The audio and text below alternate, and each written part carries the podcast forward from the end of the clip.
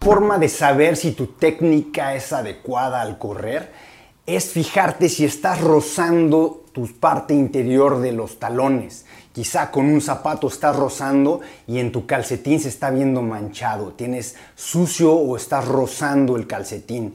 Eso indica un imbalance muscular que se ve reflejado por una mala técnica. Estás corriendo, moviendo tus pies hacia afuera y hacia adentro y eso está causando ese problema de rosadura interna en tus tobillos.